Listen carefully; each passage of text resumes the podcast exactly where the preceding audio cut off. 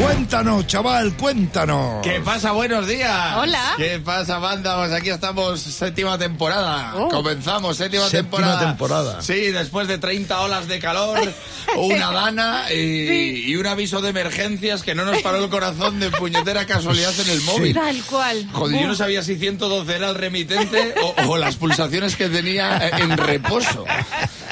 Oye, un mensaje muy concreto, ¿eh? Me puso, no salgas de casa, pero eso sí, mañana vete a trabajar que empieza el pirata y su banda.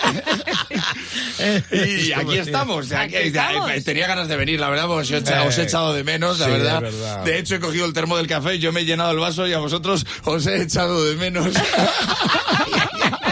Eh, me echabais de menos, eh. Sí, sí, sí. Lo mismo sí. revienta el móvil con un chiste de estos. No te extrañes. Lo pasa que esto de levantarse así pronto ha sido fatal. Ha sonado el despertador. Me dice mi mujer, tíralo por la ventana. Tíralo, pero que no paraba de decirme, tíralo, tíralo, tíralo. O sea que creo que este año voy a ser el franco, tíralo. Porque- tíralo, tíralo. Y me dice un vecino, tú lo que tenías que haber hecho era verte en vacaciones, levantado un poquito antes cada día, Ya. para que cuando llegue la hora del madrugón Sí, ya estés acostumbrado. Y yo solo podía mirarle y pensar, pues el voto de este tío vale igual que el mío.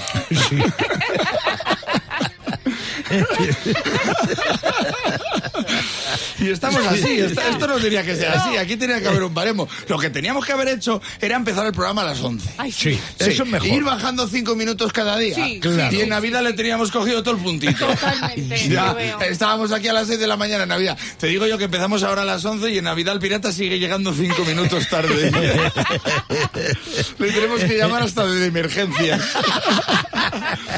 Pues es que yo madrugo en vacaciones, dice, yo madrugo en vacaciones, es que me parece fatal, tío. No lo llames vacaciones, a eso no se le llama vacaciones, llámalo días de asuntos impropios.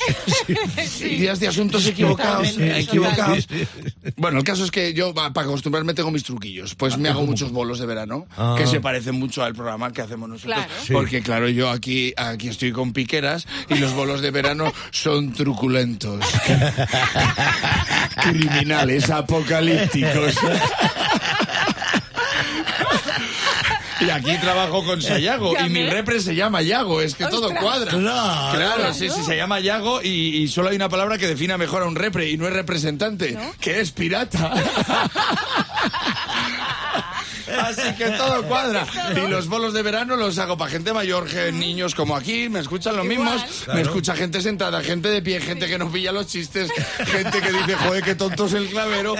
Y cuando acabo el bolo ponen una canción de extremo duro. Es todo igual. Igual. Sí, Hasta sí. el punto que yo he estado pensando que la gente me escucha por la música. De hecho, el refrán tenía que se- llamarse Al que madruga rock le ayuda. Sí, y me dice mi mujer, ¿en serio vas a tirar eso en la radio? Que si me voy a atrever a tirar eso, ¿cómo no me voy a atrever? Si soy el Franco, tíralo. Vamos a por esa temporada, chavales. Eh.